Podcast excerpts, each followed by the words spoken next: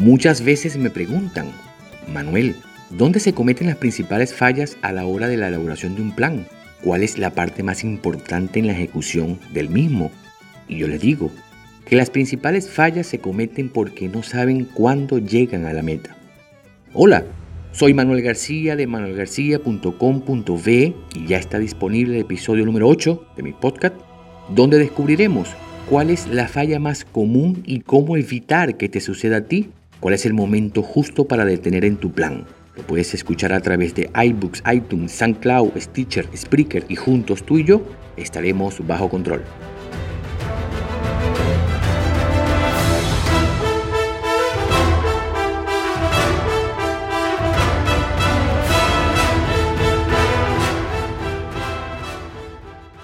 Cuando se elabora un plan, bien sea de negocios o de estudio, centran la atención principalmente en el inicio, es decir, cuándo daremos el primer paso en la programación, los instrumentos que llevaremos en el camino, las personas que nos acompañarán, los peligros, el presupuesto, entre otros. Sin embargo, así como es importante saber cuándo se inicia la ejecución de un plan, también es de vital importancia saber cuándo se ha llegado a la meta y detenerse. Muchas veces se alcanzan los objetivos de forma temprana, entonces, sobre la marcha, modifican el plan original o trazan otros objetivos y se van extendiendo y extendiendo, y para cuando se detienen ya es muy tarde.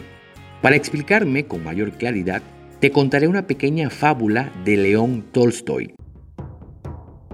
Dos jóvenes gallos pelearon en un gallinero. Uno de ellos era más fuerte y venció al otro y lo echó del gallinero.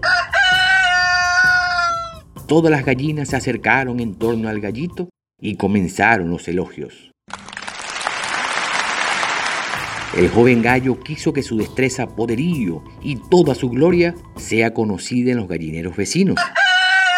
Así que voló al techo del gallinero, agitó las alas y contó con voz fuerte.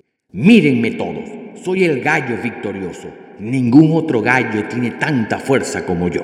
El gallito no había terminado sus palabras cuando un águila lo tomó con sus ganchos y lo mató llevándolo a su nido. Lo que le sucedió al gallito fue que no supo que ya había llegado a su meta y por lo tanto no se detuvo, consiguiendo así que justo al final, cuando se sentía, se veía ganador, lo perdió todo. La insolencia, la petulancia, el engreimiento no dejó ver al gallito que ya había conseguido su meta.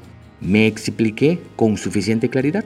Cuando elabores un plan, bien sea de negocio de estudio, define muy bien la meta y cuando la alcances, detente, disfrútalo. Si quieres ir por más metas, inicias nuevamente la elaboración del plan.